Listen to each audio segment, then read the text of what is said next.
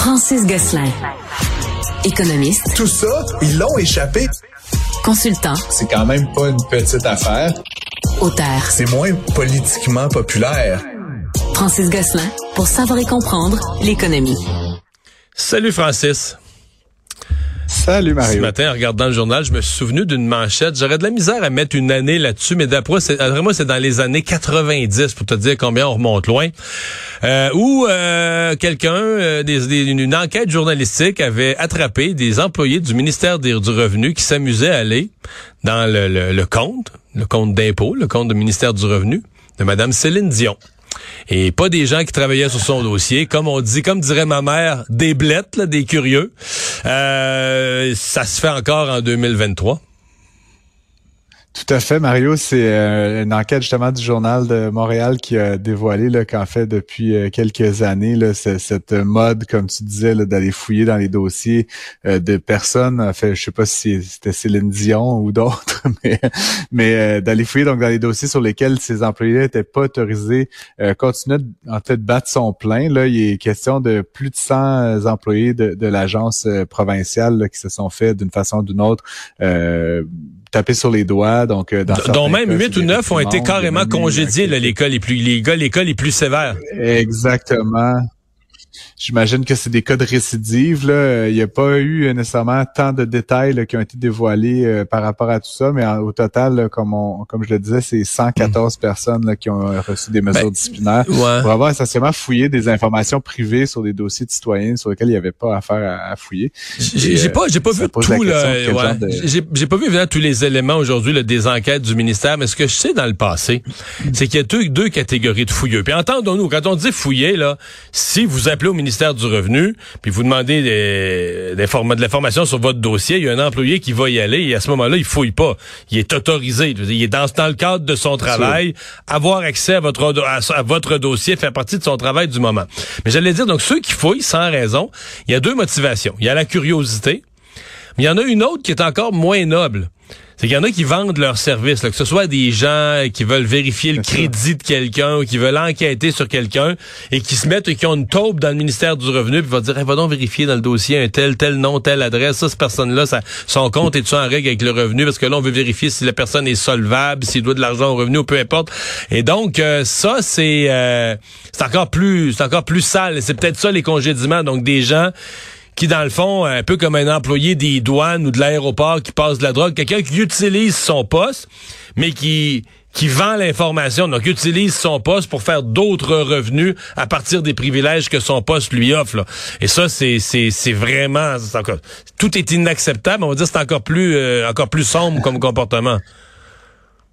Tout à fait, Mario. Puis le pire, là, c'est que dans certains cas, c'est vraiment pour des, des pacotiers. Là. Par exemple, un locataire, là, on veut savoir s'il gagne bien sa vie avant de le prendre, par exemple. Des choses qui, en principe, devraient faire l'objet d'une enquête de crédit assez simple. On passe par un collègue, un ami qui travaille chez Revenu Québec. On obtient des informations auxquelles, techniquement, on n'a pas le droit d'avoir accès. Et donc, euh, euh, c'est intéressant, Mario, que tu mentionnais l'histoire de Céline Dion. J'ai pas retrouvé l'enquête en tant que telle, mais j'ai retrouvé des, des, euh, des, des documents et en fait des des articles de journaux qui datent de début des années 2010 où on racontait le même problème essentiellement. Puis de 2003 à 2014, il y avait eu 615 employés qui avaient consulté ou divulgué des informations comme ça. C'est à peu près 50 par année. Plus ce qu'on apprend, c'est que dans les trois dernières années, c'est encore à peu près 50 par année, plus ou moins. Ouais clairement, euh, hmm. euh, Revenu Québec n'arrive pas à endiguer ce problème-là. Donc, la question qui se pose, c'est dans quelle mesure est-ce que la formation, l'encadrement... En, en, même temps, la nouvelle, c'est qu'il la nouvelle, c'est qu'il y a des gens qui se sont fait taper ses doigts. Là. La nouvelle, c'est qu'ils s'en sont rendus compte, ils les ont attrapés,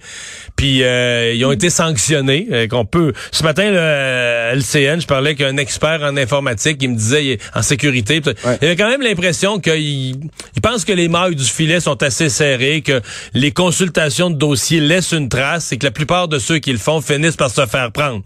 Bon, euh, est-ce qu'on doit être rassuré? Je sais pas, je suppose.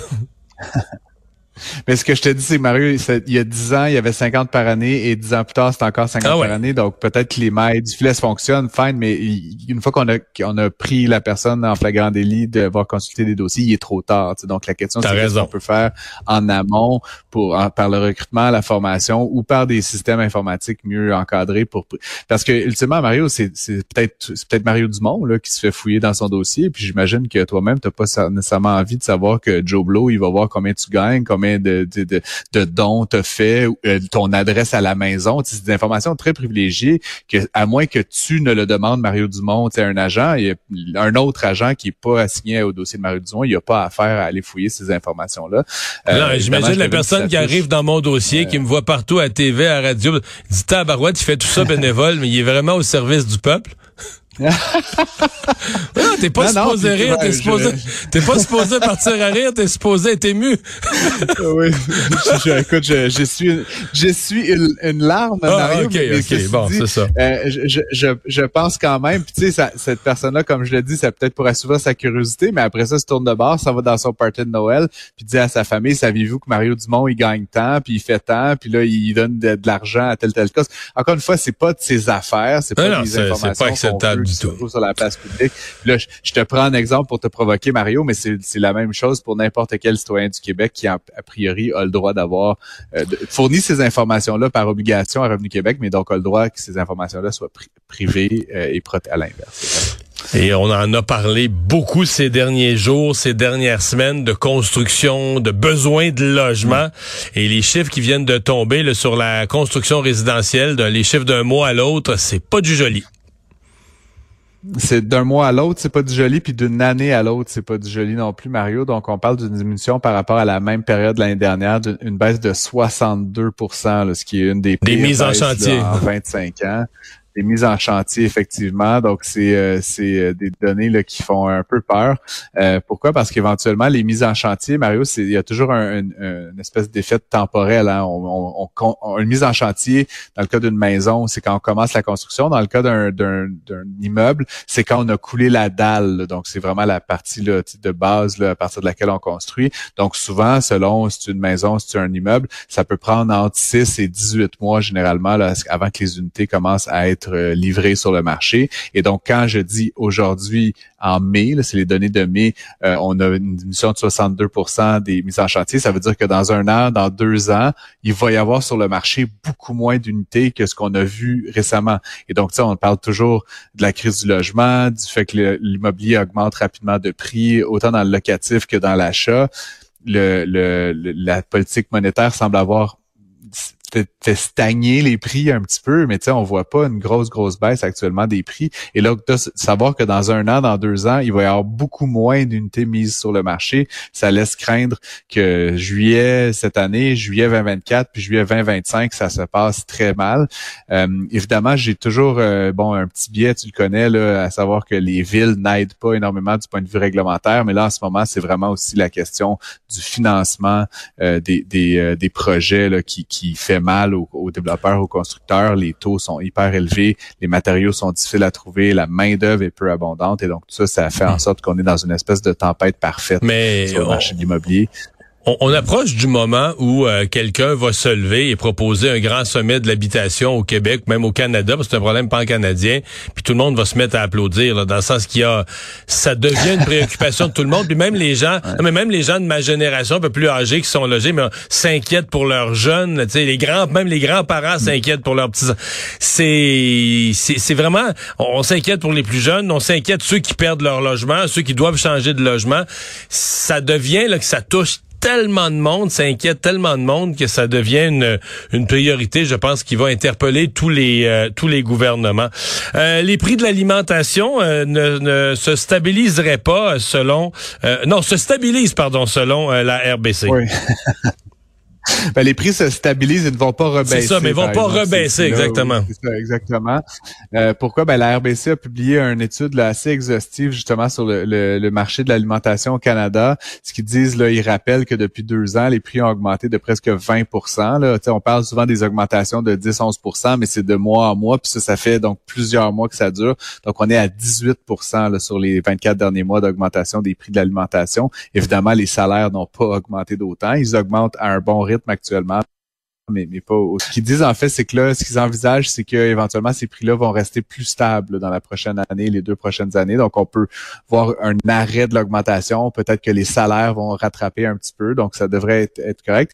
Mais donc, ce qu'ils disent, ça ne va pas rebaisser. Pourquoi? Ben, Évidemment, euh, d'un côté, la situation en Ukraine là, elle, est euh, comment dire, elle est stable. Du coup, euh, c'est encore la guerre. Là, je veux dire, ça va pas, ça va pas pire, ça va pas mieux. Donc, on est comme habitué à ce niveau-là de production du côté de l'Ukraine et de la Mais d'un autre côté, toujours la même histoire un petit peu Mario que dans l'univers de, euh, de, de, de l'immobilier. Euh, le capital coûte cher, donc si on veut automatiser par exemple la production, etc., c'est pas nécessairement facile. Certains agriculteurs sont en difficulté. on a beaucoup parlé ensemble euh, de toutes les affaires de, de, la, de la coop fédérée, de, de, de, dans le domaine de la production du porc notamment, là où ça va pas super bien au Québec notamment et ailleurs. Et toujours la main d'œuvre, Mario, là, qui fait mal. Et on sait que l'agroalimentaire, c'est un, milieu, un marché dans lequel la main-d'œuvre est très importante encore aujourd'hui. Et donc, comme on est dans cette pénurie endémique de main-d'œuvre, on voit pas, la RBC voit pas que les prix vont repartir à la baisse. C'est un peu euh, décourageant parce que vieillissement de la population, augmentation de la population canadienne, ça va mettre de la pression euh, toujours un peu. On peut espérer là, éventuellement que des nouveaux acteurs arrivent et trouvent des solutions un peu créatives pour mettre fin à cette problématique-là. Et donc euh, voilà, Mario. Ben, Francis, euh, merci, merci pour euh, cette chronique et merci pour cette saison. ça a été un plaisir de te parler à chaque jour, un sujet qui me passionne moi-même et qui intéresse beaucoup nos nos auditeurs, leurs finances personnelles, l'état de l'économie.